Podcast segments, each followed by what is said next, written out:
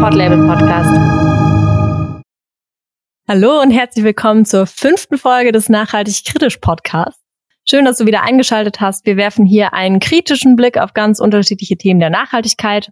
Und heute werfen wir tatsächlich einen kritischen Blick auf ein Produkt, das ähm, als Kulturgut gilt. Ähm, was verrate ich noch? Das ein weniger hippes Aussehen hat, aber dafür kaiserlich ist. So viel mal. Mal gucken, wer es errät.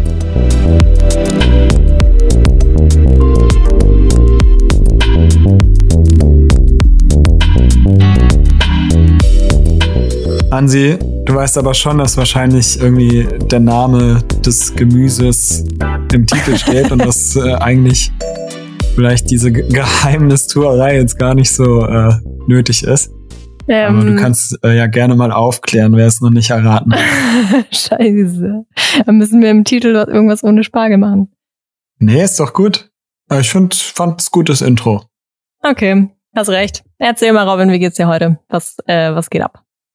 Äh, ja, mir geht's tatsächlich blendend. Ich bin gestern einmal um den Kossi geradelt, einen See hier in Leipzig ähm, und habe Touri in meiner eigenen Stadt gespielt, bin auf eine Aussichtsplattform äh, geklettert und äh, ja, fühle mich heute sehr erholt, weil ich mich mal wieder ein bisschen bewegt habe. Das tat auf jeden Fall gut. Und dir? Ja, total wichtig in diesen Zeiten.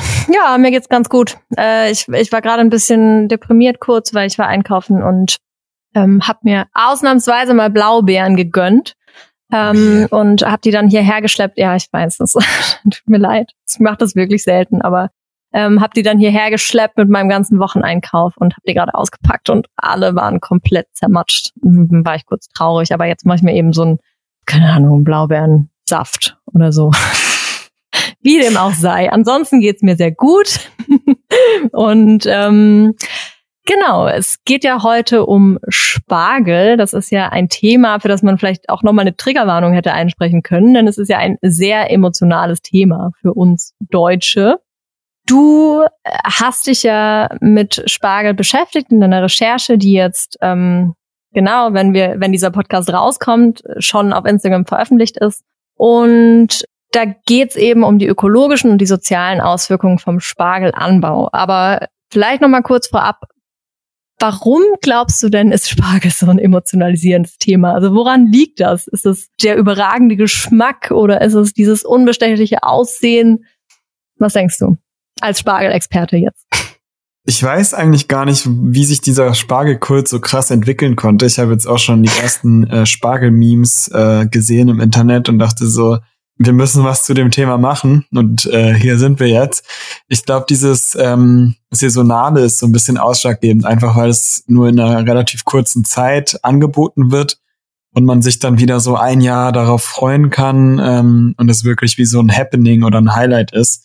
Und ähm, eine Sache, die mit Sicherheit auch, also das ein bisschen ausmacht, ist der Preis ist ja trotzdem noch immer noch ein relativ teures Gemüse. Früher war es halt ein aristokratisches Essen, das in gewissen Kreisen verzehrt wurde. Es ist vielleicht auch so ein bisschen statussymbolisch.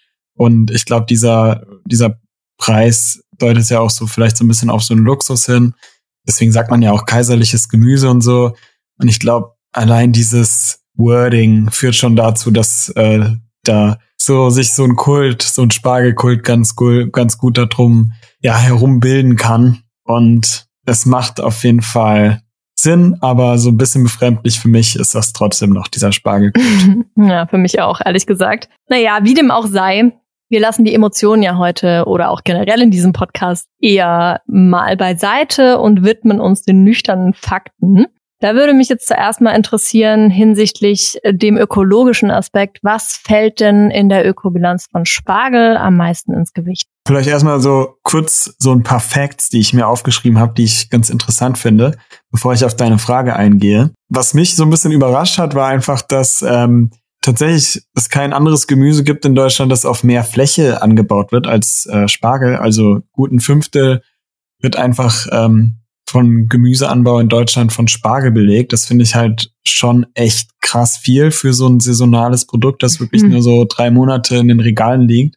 Wie viel essen wir? So im Schnitt ein, also pro Kopf 1,7 Kilogramm. was ich so an neuesten Zahlen so aus 2019 gefunden habe. Ist ganz schön viel, oder? Ja, finde ich schon. Also man sagt so pro Mund ein Pfund.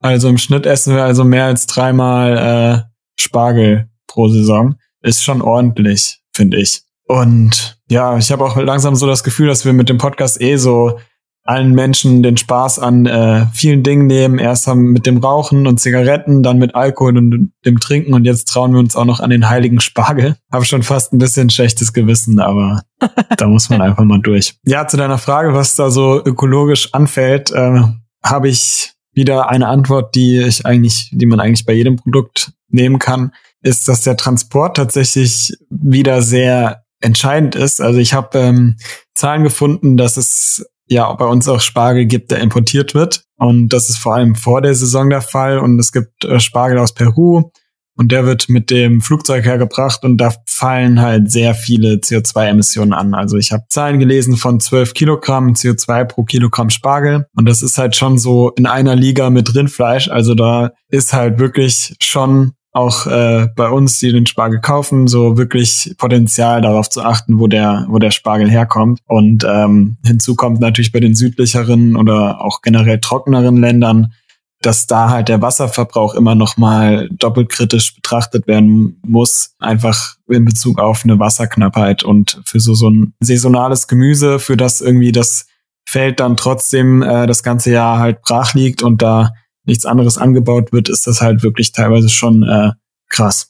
Das bedeutet also, wir sollten bei unserer Spargelwahl im Supermarkt darauf achten, dass äh, der Spargel von heimischen Feldern stammt, richtig? Mm, ja, klar, darauf kann man achten, aber so einfach ist das dann halt auch wieder nicht, weil es gibt auch unter Umständen halt, äh, könnte auch Spargel aus Peru weniger CO2 verbrauchen, beziehungsweise da CO2 entstehen als bei, bei heimischen Spargel. Das ist aber halt in Sonderfällen dann der Fall, zum Beispiel wenn der Spargel aus Peru halt eben nicht mit dem Flugzeug hierher kommt, sondern mit dem Schiff. Und wenn der Spargel, der heimische Spargel halt auch ähm, vor der Saison quasi äh, schon geerntet wird. Und zwar ist das der Fall, wenn ähm, der Spargel von sogenannten beheizten Feldern kommt. Das ist tatsächlich auch eine Maßnahme, um diese ganze Saison so ein bisschen zu verfrühen. Also das kann man sich ein bisschen wie so eine Fußbodenheizung vorstellen, wo dann äh, mit Wasserrohren äh, warmes Wasser durchgeleitet wird, um da halt die Temperatur zu erhöhen. Meistens ist das in der Nähe von Industrieanlagen, um da halt die Abwärme zu nutzen, äh, wodurch natürlich das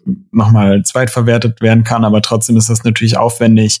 Und unter Umständen kann es also sein, dass auch der Spargel aus Peru ja eine bessere Ökobilanz hat als der Spargel von unseren äh, Fußbodenheizungsfeldern. Äh, aber der meiste Spargel, habe ich gelesen, aus Peru kommt mit dem Flugzeug. Deswegen ist dann das wirklich nicht die erste Wahl und wirklich so ein Sonderfall, der aber auf jeden Fall sehr interessant ist zu wissen. Also können wir uns darauf einigen, wir kaufen Spargel in der Saison. Die ist von April bis Juni? Ja, so Mitte April bis 24. Juni. Am 24. Juni ist Spargel-Silvester oder Johannistag, äh, wie man es nennen will.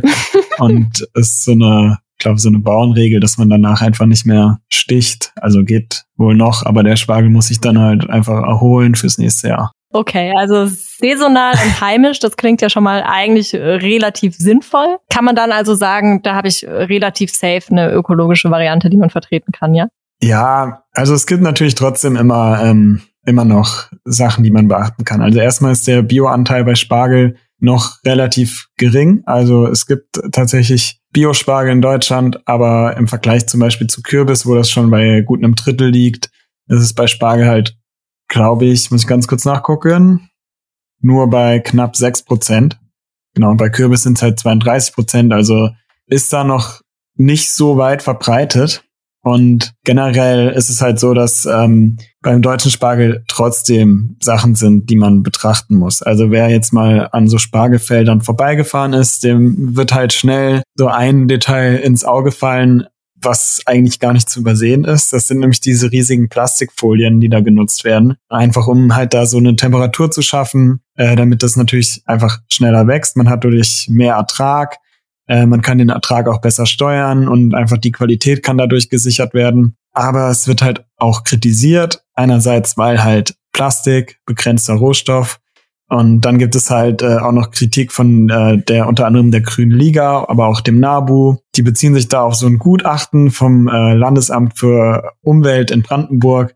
Und äh, das Gutachten bringt halt diese Plastikfolien beziehungsweise diese mit Folien bedeckten Felder in einen direkten äh, Zusammenhang mit dem Insekten- und Vögelsterben. Einfach diese ähm, Folien, die ähm, Lebensräume für diese Brutvögelarten in Brandenburg entwerten würde. Und die finden dann keine Nahrung und genau da wurde dieser Zusammenhang halt äh, hergestellt. Und das Gutachten liegt mir jetzt noch nicht vor.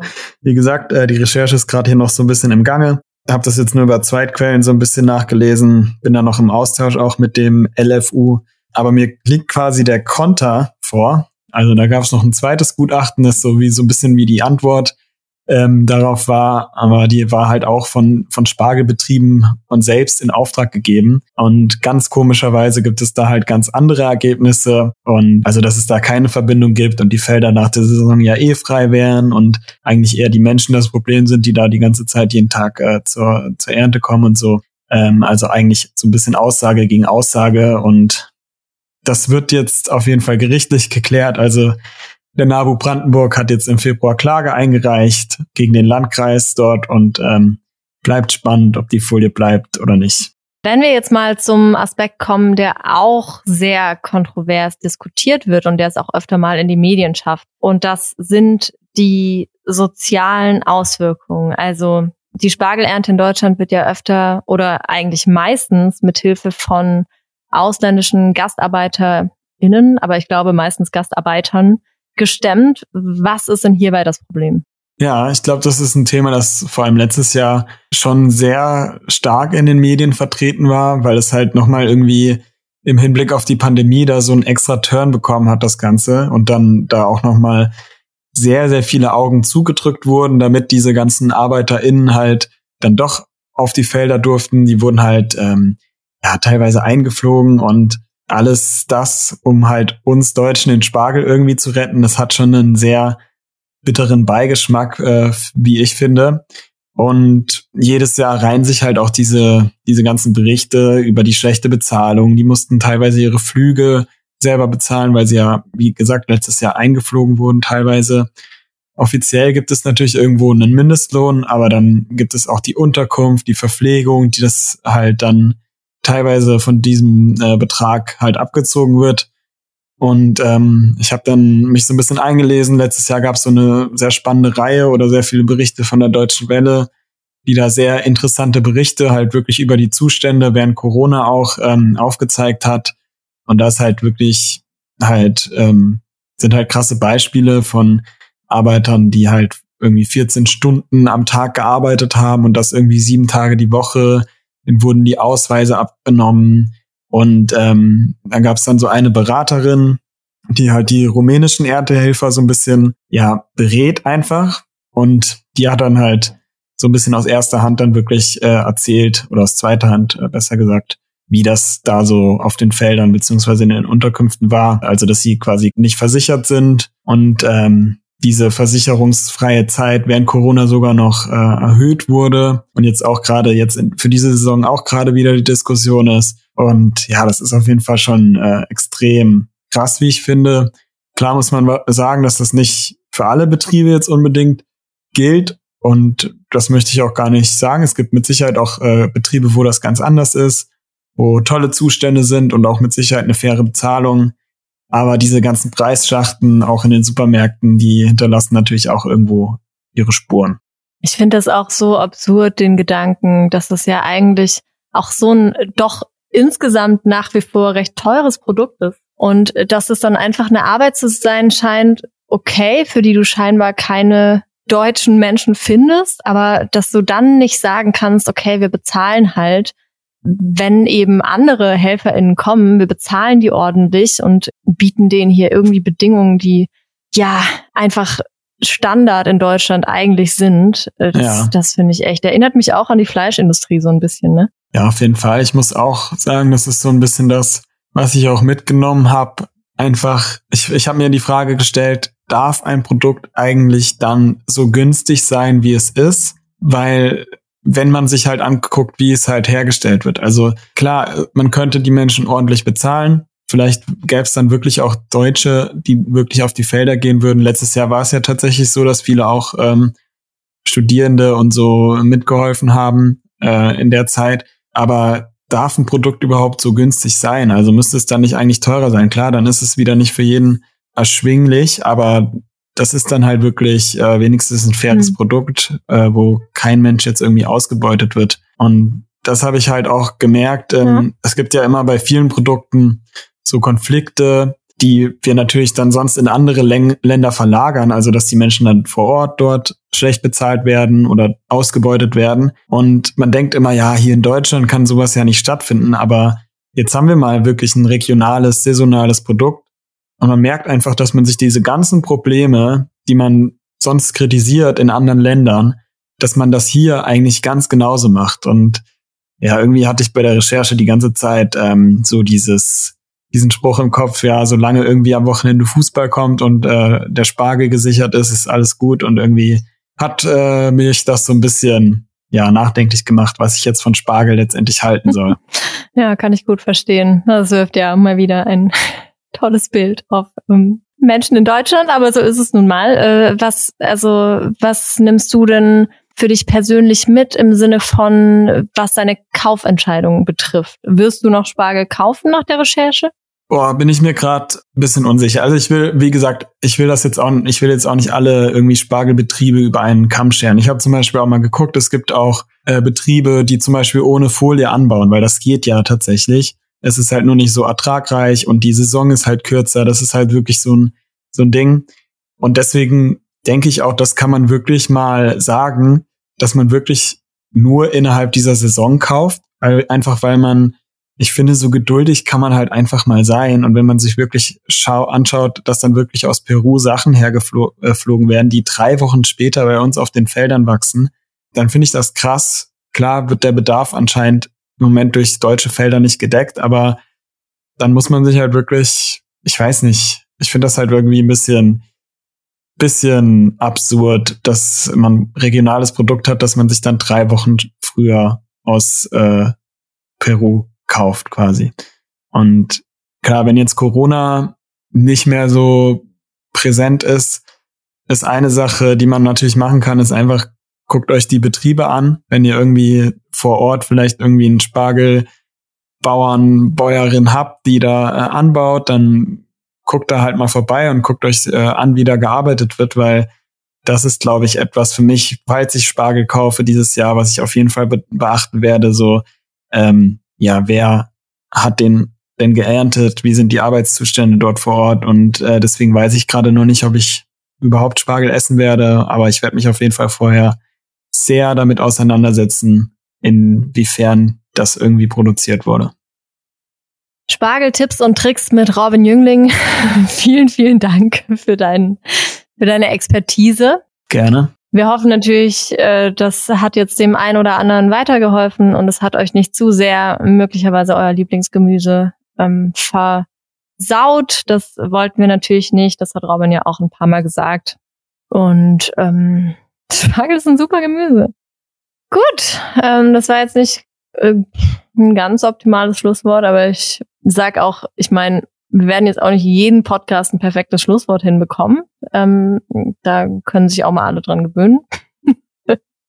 ich würde sagen, wir schließen die Folge einfach für heute. okay.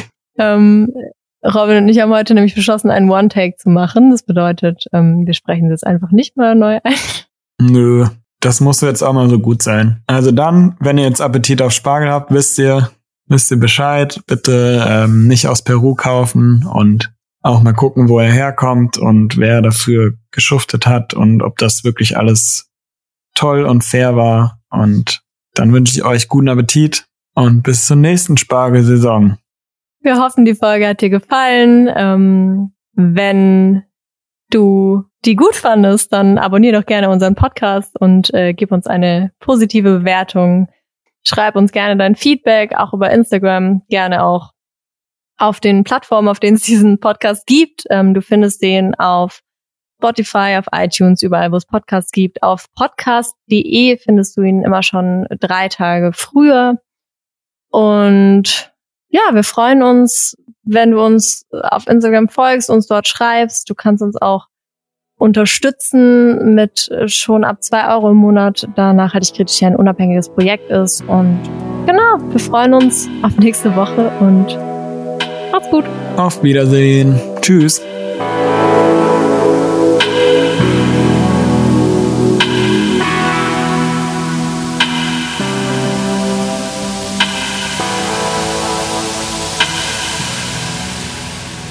Hey, ist bei dir gerade ähm, irgendwie ein Schaf im Hintergrund?